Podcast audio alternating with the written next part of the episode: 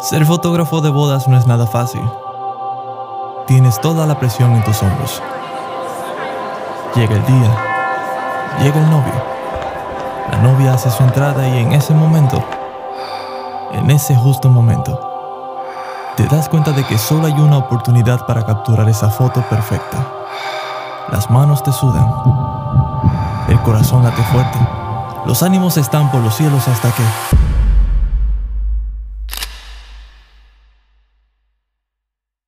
Bienvenidos a un nuevo episodio de Creative Show. Hoy tenemos el placer de compartir con un fotógrafo de bodas excelente, por no decir el mejor que he visto hasta ahora, en todo el tiempo que tengo viendo talentos en Instagram y aquí en el país, en este país, República Dominicana. Eh, hoy nos acompaña Adolfo Florentino. Eh, bienvenido. Muchas gracias, muchas gracias Richard por la invitación.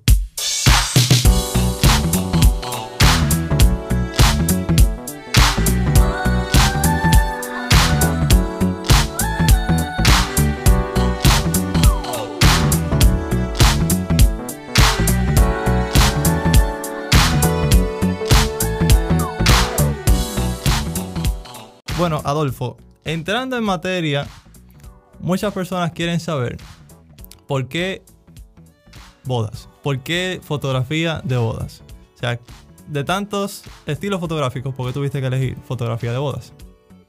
Ok, eh, no, mira, yo llegué a la fotografía de boda por casualidad prácticamente. Eh, y, y siendo honestamente, incluso te digo que llegué por el dinero.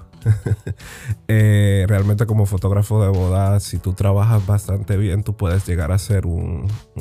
tú puedes tener un, estilo de vida bastante bueno. Eh, pero como todo fotógrafo, al principio yo comencé pues explorando lo que me gustaba y pues llegó el turno de, de tocar la fotografía de boda. Y yo soy un fotógrafo que también tenía tiempo trabajando lo que es comercial, fotografía comercial y fotografía de moda.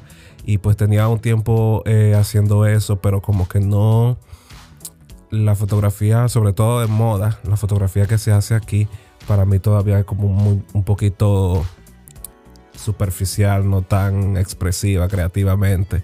Entonces, en, en, lo que es la fotografía de moda me sentía un poquito como cohibido. Y pues nada, eh, buscando y buscando, pues llegué a la fotografía de, de boda. Y me acuerdo que fui a como segunda cámara de un fotógrafo eh, de bodas también muy reconocido de aquí que se llama Samuel, Samuel Esteban. Eh, lo pueden conocer en Instagram como el fotógrafo de la cámara roja.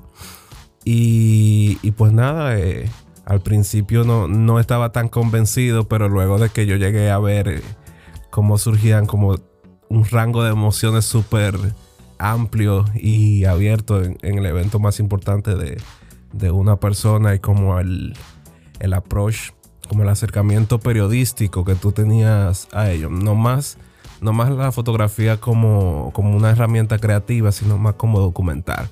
Eso me llamó bastante la, la, atención y creo que suplió en mí como una necesidad creativa que yo tenía mucho desde el principio, eh, porque a mí me encanta también mucho el fotoperiodismo y como la, también la fotografía de, de guerra.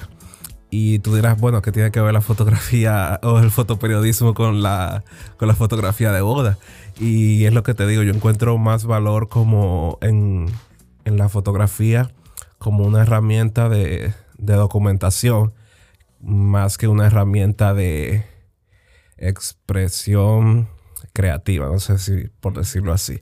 Entonces, eh, nada, así prácticamente fue, fue que llegué al mundo de las bodas. Después de que vi una novia llorando, que yo no puedo ver mujeres llorando, pues ahí comencé a llorar yo también y, y pues ahí me enamoré de, de, todo, de todo el proceso. Me llama mucho la atención eso que tú compartes sobre el fotoperiodismo y, y sobre básicamente el, o sea, el contar, o sea, ayudar a contar historias. Porque el enfoque que hacemos en este, en este podcast, y todos los creativos que escuchan lo saben, es que realmente nosotros debemos evitar las tendencias. O sea, evitar el caer en, en, en una tendencia que te va a estancar realmente. Y yo creo que el, el, propósito inicial de la fotografía cuando comenzó en su tiempo realmente era documentar. O sea, era uh -huh. capturar ese, ese espacio en el tiempo que, que, no hay manera de volver atrás, sino en una fotografía. O sea, tiene un gran poder, tiene un gran valor. Entonces, me habla mucho del concepto que tú tienes como fotógrafo.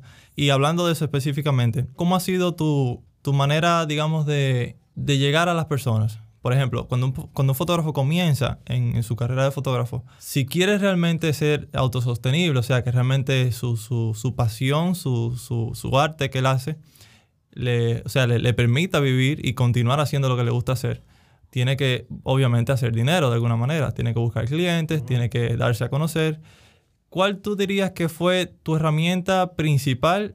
No tiene que ser necesariamente una herramienta tangible, puede ser una estrategia o lo que sea, pero ¿cuál fue tu, tu motor principal para conseguir ese primer cliente que desencadenó pues esa cadena, valga redundancia, de, de, más clientes? Ok, no, mira, yo siempre he tenido el claro como el tipo de fotografía que yo quería hacer y, y todo lo que yo quería hacer.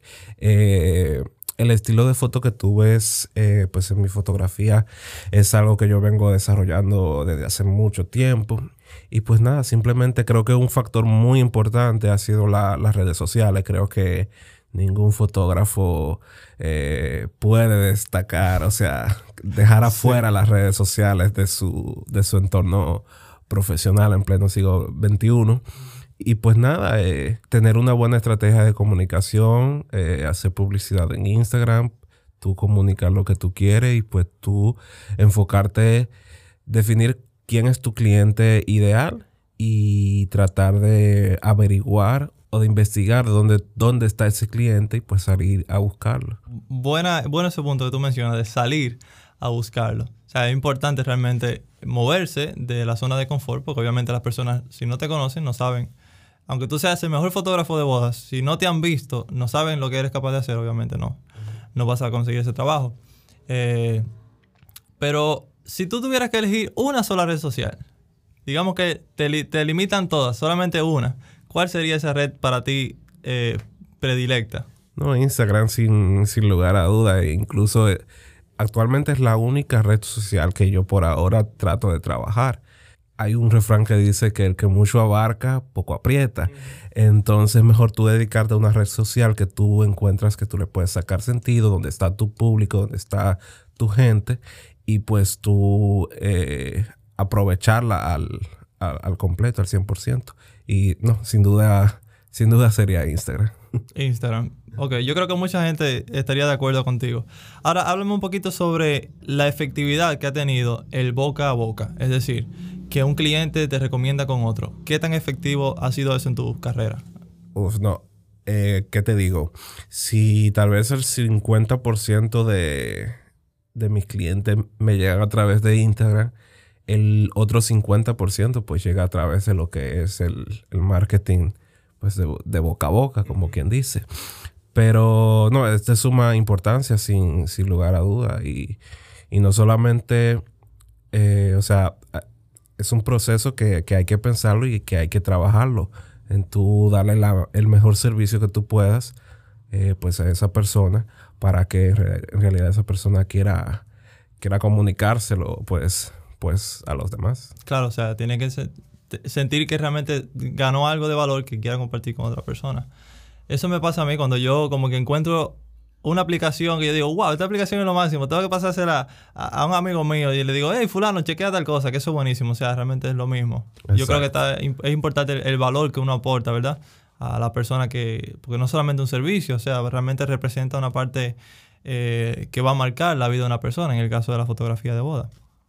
Pero eh, hablando ahora desde el punto de vista de la fotografía de boda y quizás desde la fotografía global aquí en, el país, específicamente República Dominicana, muchas personas que van comenzando entienden como que ya no hay espacio para nuevos fotógrafos, como que, sola, como que hay un monopolio y, y, y entre fotógrafos eh, que van iniciantes, o sea, hay este tipo de conversaciones donde ellos entienden que y tienen la creencia eh, como que el mercado lo tiene abarcado un grupito y que no es posible realmente conseguir clientes porque ya ese grupito lo posee. ¿Es cierto eso en tu opinión, en tu experiencia? No, mira, eh, nosotros vivimos, tenemos la dicha de vivir eh, prácticamente en una economía de, de, libre mercado. Y eso de monopolio, sobre todo en, el aspecto de en la rama de la fotografía, no, no creo que sea cierto en el ambiente eh, práctico.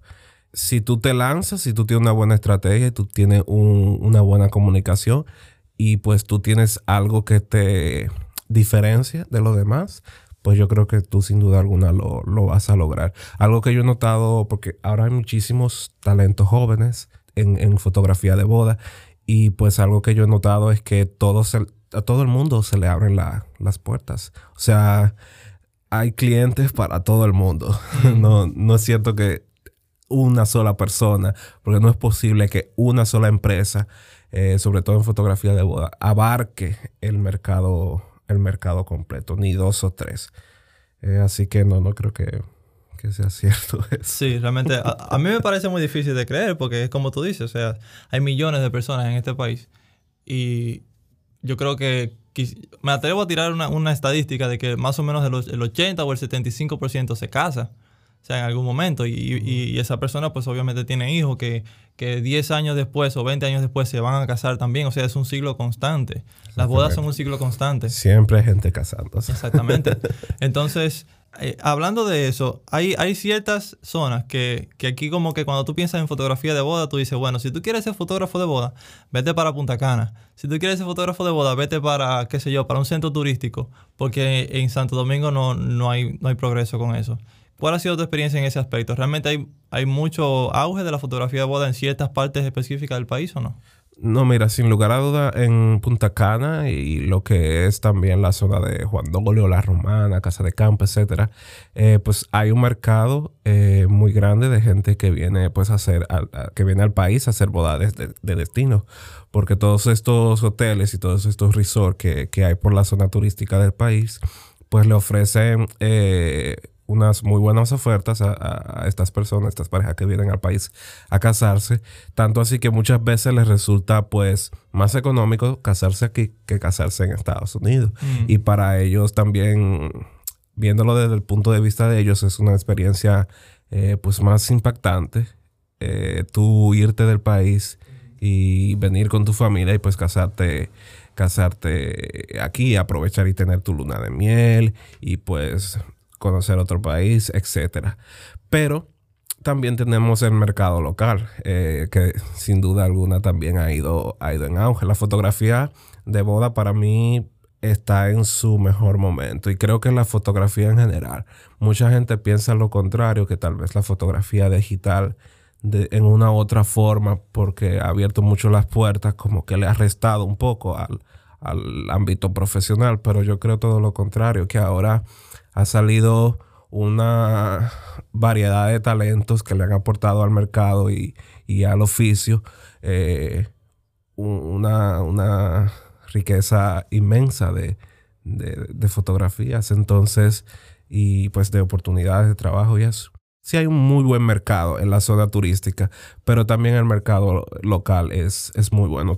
Lo que te digo, tú solamente tienes que trabajar tu comunicación súper bien y trabajarla como un producto eh, de calidad superior y pues no solamente venderlo así, sino esforzarte para que sea así y sin duda alguna tú vas a encontrar tus, tus clientes. Sí, muy importante lo que tú dices, no solamente venderlo así, sino que, sea así, básicamente no hagas clickbait como hacen en YouTube, que te ponen una carátula ahí bien bonita y de cuando te entran no es lo mismo. Exacto. Eso es muy importante. Y ahora, cuando tú hablas de la comunicación, hablando específicamente del idioma, ¿ha habido alguna barrera eh, con respecto al idioma, ya que se trata, por ejemplo, de fotografías de personas que quizá vienen al país, quizá hablan otro idioma?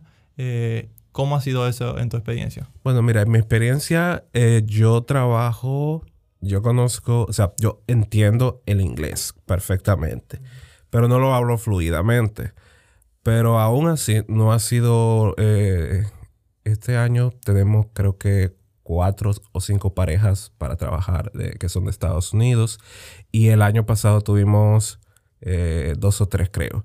Y en ninguna de las ocasiones fue, en mi caso, eh, una, una barrera de que muy alta o muy difícil de, superar. Yo manejo lo que es lo, básico del inglés para poder expresarlo. Y pues yo entiendo perfectamente todo, todo lo que ellos me comunican.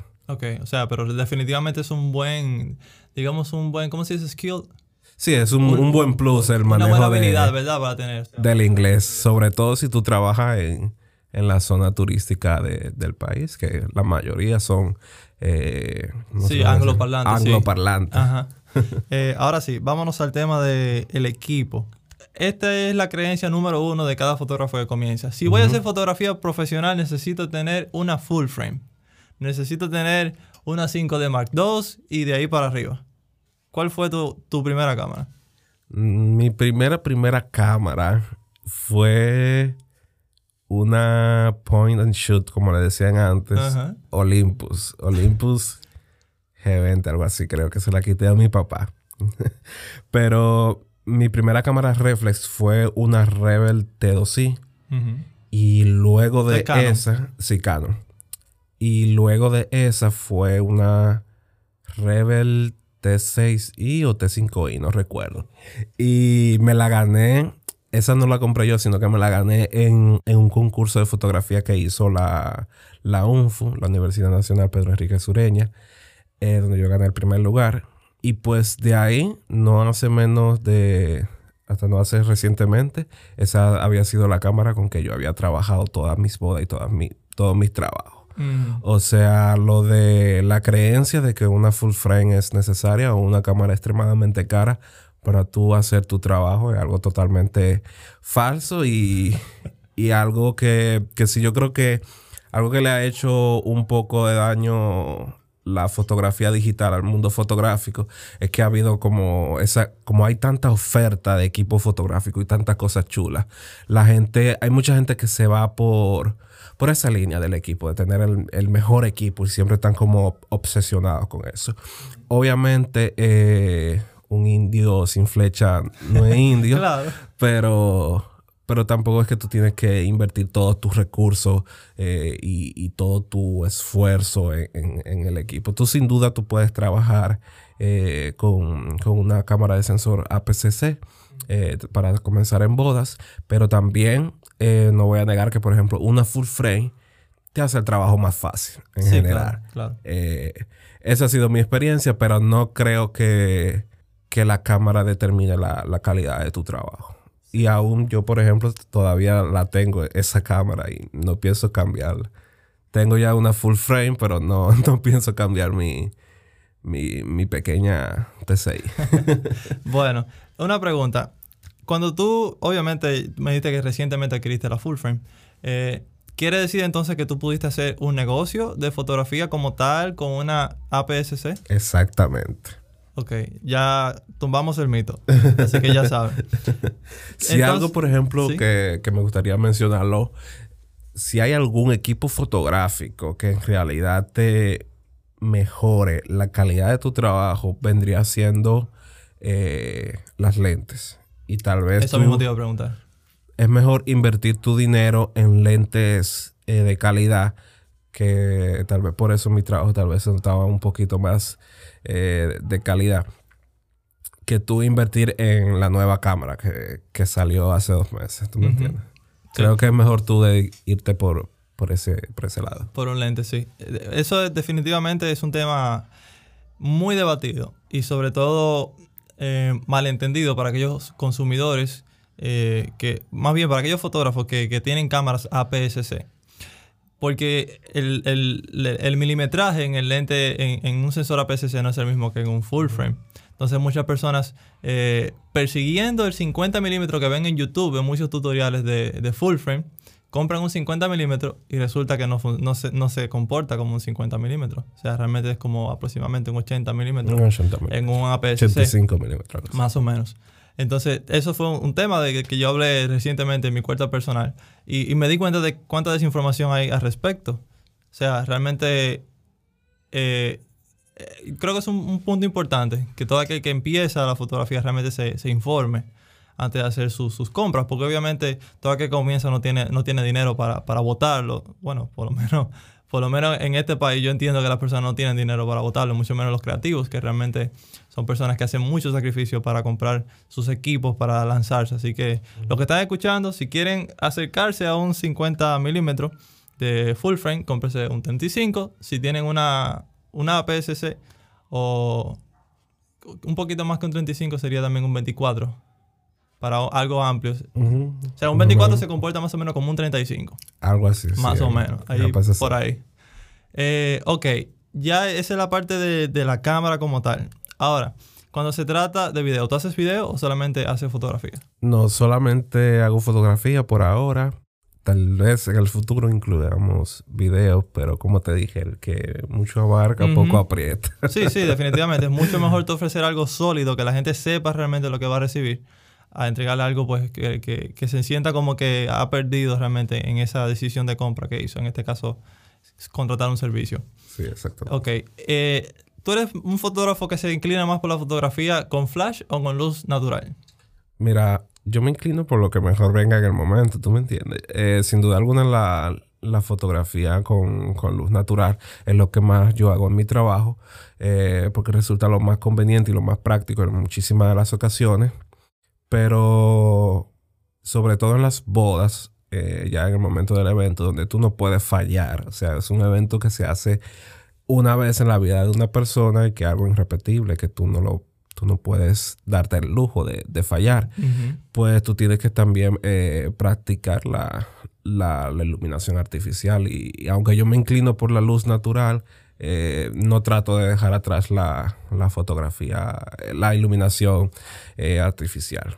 Ok para que nos cuentes un poquito ya de, tus experiencias como, como, fotógrafo en ese campo de la fotografía de bodas. ¿Cuál ha sido, digamos, tu, tu sesión más difícil? Aquella que te presentó más dificultad en el aspecto, digamos, que había una muy mala iluminación y, y quizá no, no, no contabas con el equipo necesario en ese momento. O si, por ejemplo, habían clientes muy difíciles. No tienes que decir nombres, simplemente... Bueno, recuerdo una ocasión que sucedió tal cosa, por ejemplo. Es que en realidad no recuerdo ninguna ocasión así que, que se me haya presentado. Honestamente, no. O sea, siempre ha sido. Yo siempre voy preparado. Y aparte de, del fotógrafo de boda, mucha gente entiende que el fotógrafo de boda solamente va el día de la boda y toma fotos ya. Pero no, el, en mi caso, el servicio que yo trato de dar es mucho más complejo. Y pues yo trato no solamente de, eh, de hacer las fotos, sino de acompañar a, a, las parejas pues en ese proceso de la boda. Y hay una comunicación bastante fluida entre todos mis clientes.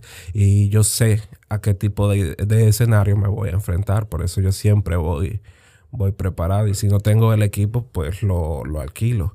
Y, no, no me ha pasado ninguna situación así todavía. Gracias a Dios te digo. Gracias. Hay una comunicación bastante amplia con mi cliente y yo siempre voy al sitio un día antes. Llevo equipo de backup, llevo... Yo estoy preparado siempre. Sí, sí. Y eso es un buen tema que, que yo creo que puede beneficiar a, beneficiar a muchas personas, muchos fotógrafos, sobre mm, cuál sería tu, por ejemplo, para alguien que va iniciando, cuál sería tu recomendación eh, de equipo.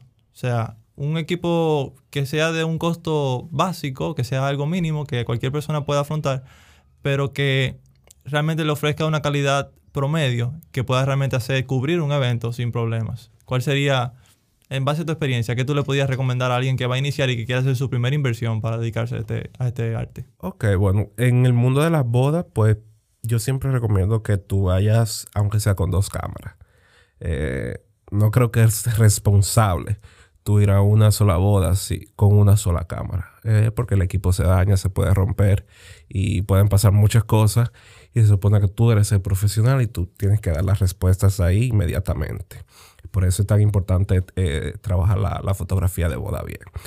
Eh, yo creo que con la cámara que tú tengas ahora mismo, contarle que sea una cámara superior, qué sé yo, quizá de 14 o 15 megapíxeles, que le permita hacer eh, impresiones en un tamaño considerable y que sea una cámara que tú puedas manejar los ajustes y que tú le puedas manejar flash con esa cámara está perfectamente bien. Eso sí, ten a mano otra cámara, aunque sea que tú no la vayas a usar, eh, por si acaso. Fuera de eso, muchas baterías, muchas tarjetas de, memoria y lo ideal es que tú te vayas por los lentes prime, que son los lentes de focal fija, eh, que son usualmente lentes que vienen más, más luminosos. Yo, qué sé yo, yo recomendaría un 35 milímetros y quizá un 85. Eh, personalmente yo creo que con esos dos lentes yo trabajo una boda completa, pero si tú no tienes para eh, financiar esos lentes que, usualmente son un poquito caros, eh, un zoom 18-135 o, un zoom que te dé como esa variedad de tú cubrir los los ángulos más amplios posibles y pues que te permita también eh, acercarte a, un momento sin, estorbar mucho, yo creo que, estaría súper bien. Sí. Eh, ahora hablando un poquito ya del proceso de la parte de la edición. ¿Cuál es tu herramienta principal para editar? Eh, ¿Lightroom, Photoshop o algún otro? No, mi herramienta principal es Lightroom. Es Lightroom, básicamente. Eh, sí me apoyo un poquito en Photoshop cuando, hay que hacer correcciones, por ejemplo, más completas, eh, más complejas de fondo, quizá eliminar algún, algún elemento en la foto. Pero básicamente eh, el 90% se basa en, en Lightroom. Y nada, básicamente eso. Lightroom y, Photoshop. Ok. Ahora viene la pregunta que, que hizo, déjame ver, y pregunté ahorita, antes de comenzar a grabar este episodio, que hicieran preguntas en Instagram para que Adolfo las estuviera respondiendo. Y sé que fue poco tiempo, ha sido poco tiempo porque lo, anuncié media hora antes, pero aún así hicieron una pregunta y es respecto a tu estilo fotográfico sobre los colores. Eh, la hizo Joan Martínez de TCK Tech y él pregunta, ¿cómo trabajas la colorización de tus fotografías? Yo creo que esto es un, un digamos, un factor eh, determinante de tu estilo. Porque obviamente cuando, cuando tú ves, cuando, o sea, cuando alguien ve tu perfil, definitivamente ve algo diferente a lo que puede ver en otros perfiles. Eh, ¿Cómo tú llegaste a, ese estilo? No, como te digo, eh, eso viene de un proceso súper largo de, pues yo ir trabajando lo, lo que me gustaba y de tratar definiendo mi, mi estilo desde un principio. Eh, ¿Qué te digo? En Lightroom yo básicamente pues trabajo mucho con la temperatura, con el balance de blancos. Trato de llevar un poquito más, más cálido que, cualquier otra, que cualquier otra cosa. Y trabajo sobre todo también con la, la calibración de color. A la que está al final. Exacto. Creo que eso y pues la selección de, la luminancia y, y la saturación de los colores específicamente y la la calibración de color son las, pues, las principales eh, ajustes que, influyen en, ese tipo de, color. Y obviamente también eh, el manejo de las curvas en, en, Lightroom es súper importante. Tú tratar como de tú tener los blancos, súper blancos, eh, unos highlights que no sean, que no llamen tanto la atención y pues tú también tratar como de darle el, mismo mood a la foto, ¿no? por decirlo así. Y, y, pues tratar, creo que también una clave muy importante es tratar de destacar los tonos de la, de la piel de la persona. Eh, yo como, como fotógrafo siempre me ha, me ha molestado mucho eso y era una inquietud que tenía muy grande que siempre traté de como de sobrellevar eso, que muchas veces en la fotografía sentía como que lo que destacaba eran los, en, relación a los colores, eran los colores del ambiente más que los colores de las personas en muchos casos.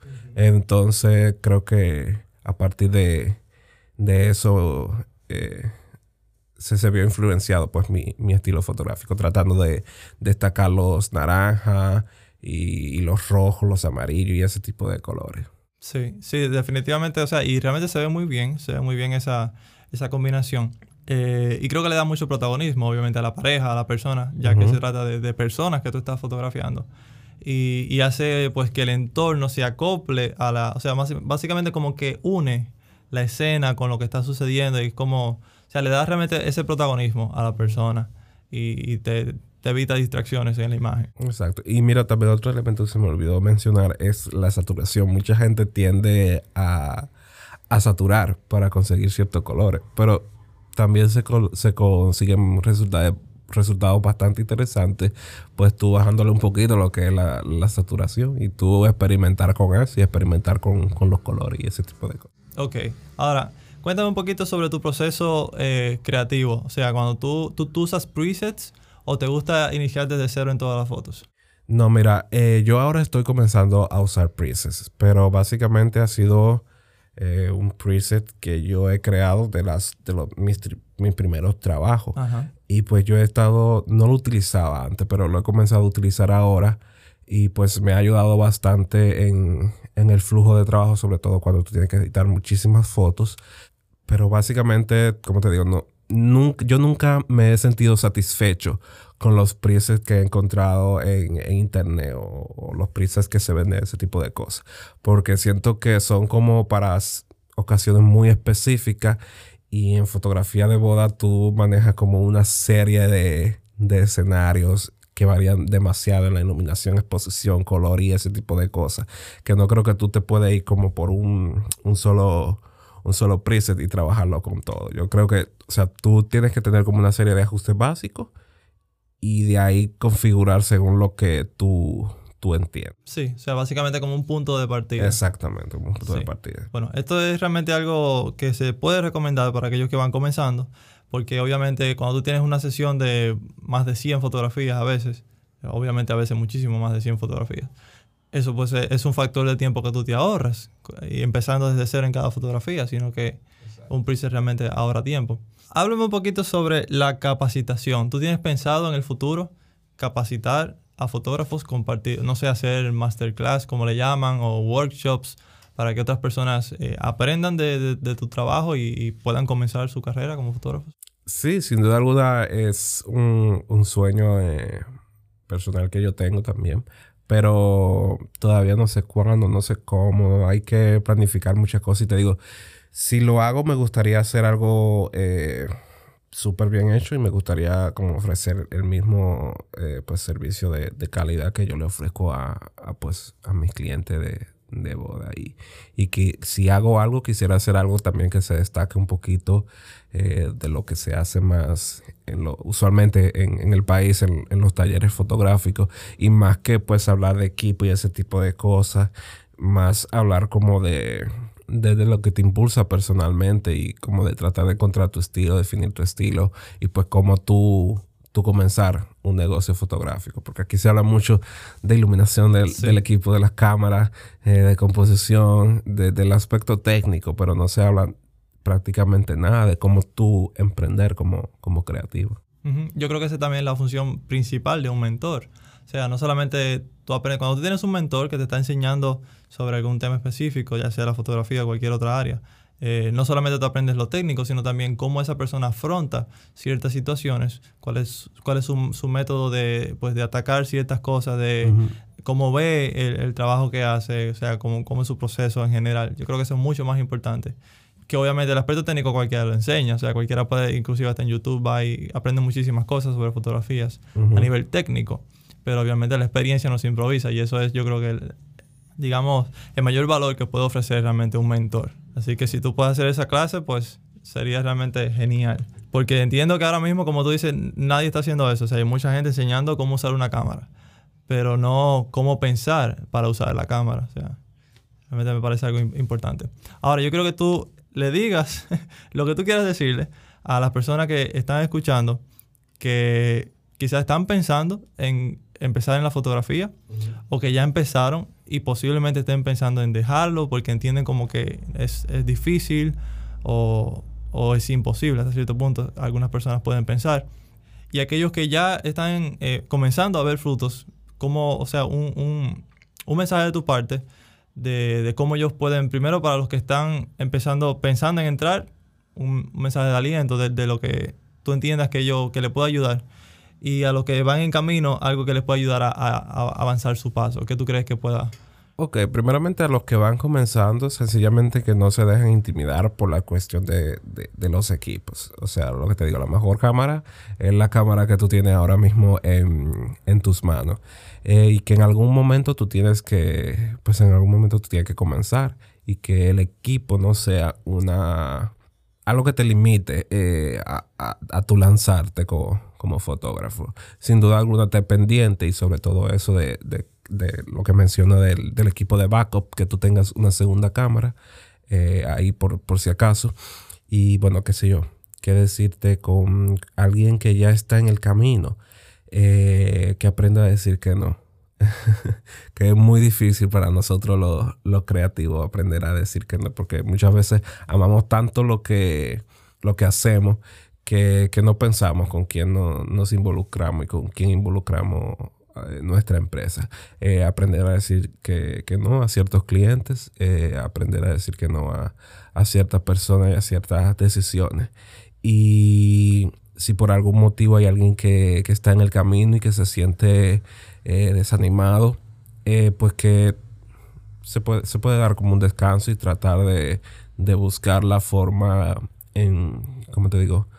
Yo escuché de una fotógrafa que dijo que para el negocio de la fotografía sea, tenga una base firme y pues que sea algo eh, a largo plazo, tu creatividad y tu realización como, como creativo debe ser la base principal. O sea, básicamente tú tienes que disfrutar de verdad lo que tú haces para que tú le puedas sacar pues provecho eh, económicamente. Y también, ¿qué decir? Definir bien cuál sería tu costo de, operaciones y, tratar de cobrar acorde a ello sin miedo alguno. Y te digo, tratando de comunicar claramente el valor, el valor que tiene y pues tratando de ver cuáles son las flaquezas que otro tipo de que otros profesionales en el misma en la misma área tienen y tal vez algo que tú puedas mejorar o, añadirle valor al servicio o al producto que tú como creativo ofreces. Ok, yo creo que eso, es un último punto que, definitivamente eh, va a concluir, vamos a cerrar con broche de oro porque también eso es otra parte muy difícil en el proceso de un fotógrafo que se va formando y es cómo cobra su trabajo. ¿Cuáles son los factores que tú tomas en cuenta para darle un precio a un cliente? O sea, ¿qué es lo que tú ves para tú poder calcular tu tiempo? Ok, no, mira, hay muchísimos factores que, influyen tu, en el precio de un servicio.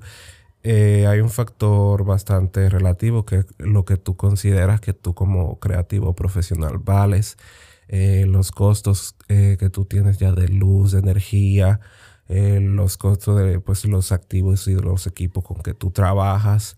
¿Qué más? Si tú pagas impuestos, si tú tienes otro tipo de gasto, todo eso se, se suma yo no soy de que un experto calculando precios ni, en contable, pero sin duda alguna yo creo que, que mucha, mucha gente tiene el, miedo de... Mucha gente sabe qué es lo que se cobra, porque es súper, te digo, es súper fácil también investigarlo tú en internet y tú tener una idea aproximada más o menos.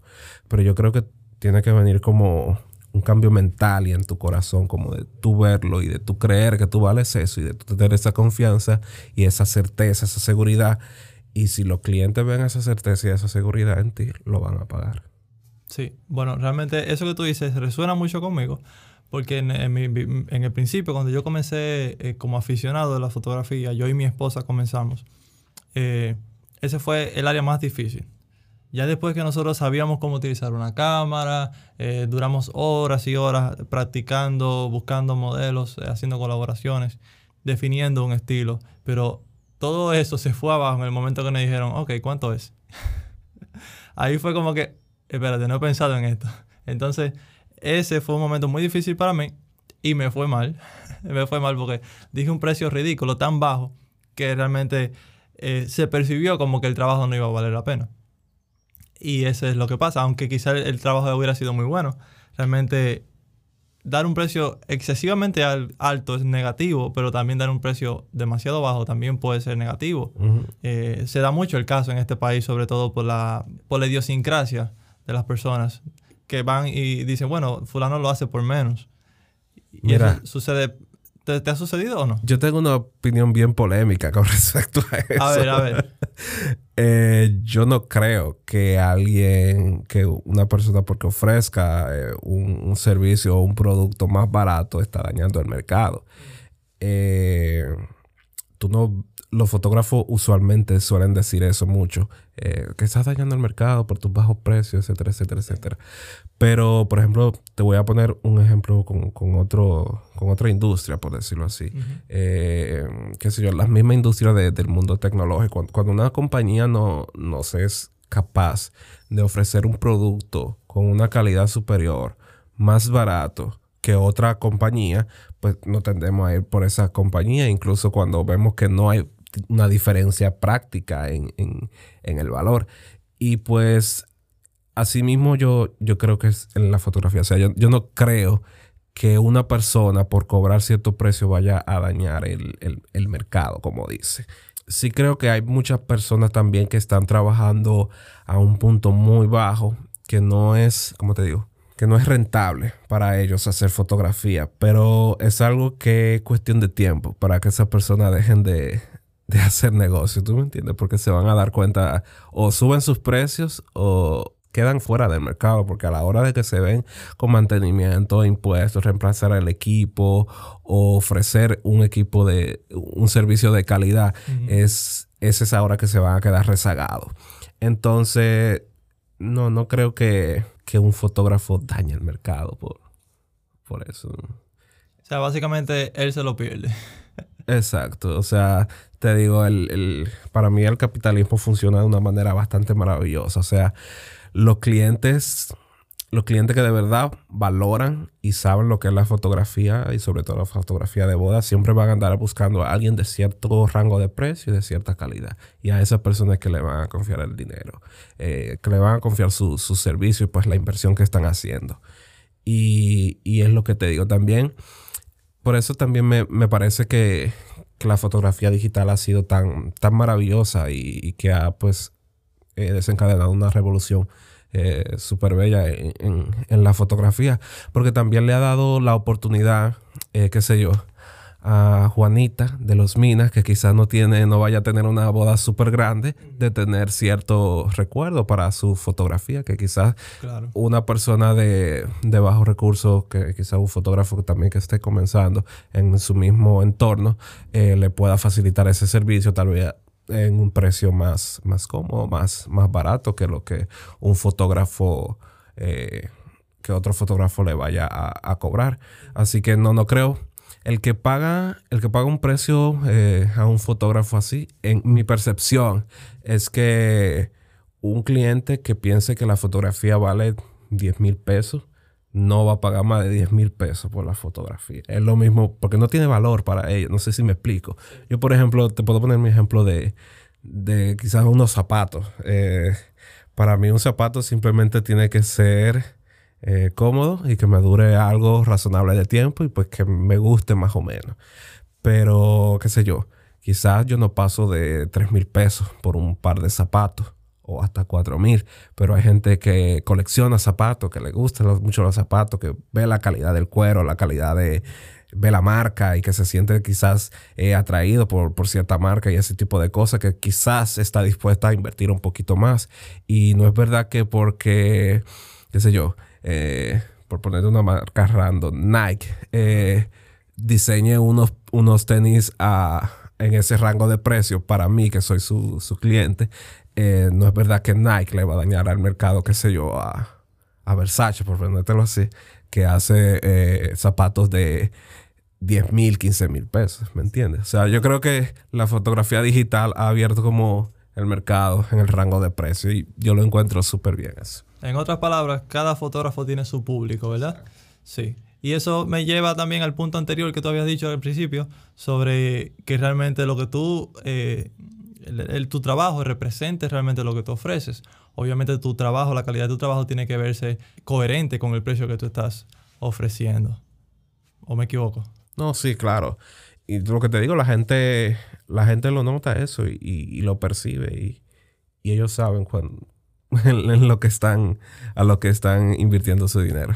Señores, ya saben, eh, si tienen alguna otra pregunta, háganmela llegar a The Creative Show en Instagram, en Twitter como TC Show es y en Facebook como The Creative Show. Eh, obviamente ya este episodio está terminando, pero yo les voy a hacer llegar algunas preguntas a Adolfo para que él luego las responda. Pueden seguirlo en sus redes sociales Adolfo Florentino Foto en Instagram Y ya, básicamente eso. Ok, ya, señores, muy fácil. Eh, no, no tienen que, que, brincar mucho. Adolfo Florentino Foto en Instagram. Foto como se escribe en inglés, P-H-O-T-O. Foro, exacto. Adolfo Florentino Foro. Bueno, Adolfo, muchísimas gracias. Gracias eh, También otra cosa, los que escuchan desde otros países que tienen pensado venir a viajar a la República Dominicana para hacer sus fotografías, sepan que pueden hablar con este servidor, Adolfo Florentino, que les puede hacer un excelente trabajo. Vayan y vean su trabajo en Instagram, por favor, y vamos a darnos apoyo por ahí. Así que muchísimas gracias por venir, Adolfo, y gracias, por tu tiempo. Estamos a la hora. Nos vemos en el próximo episodio de Creative Show.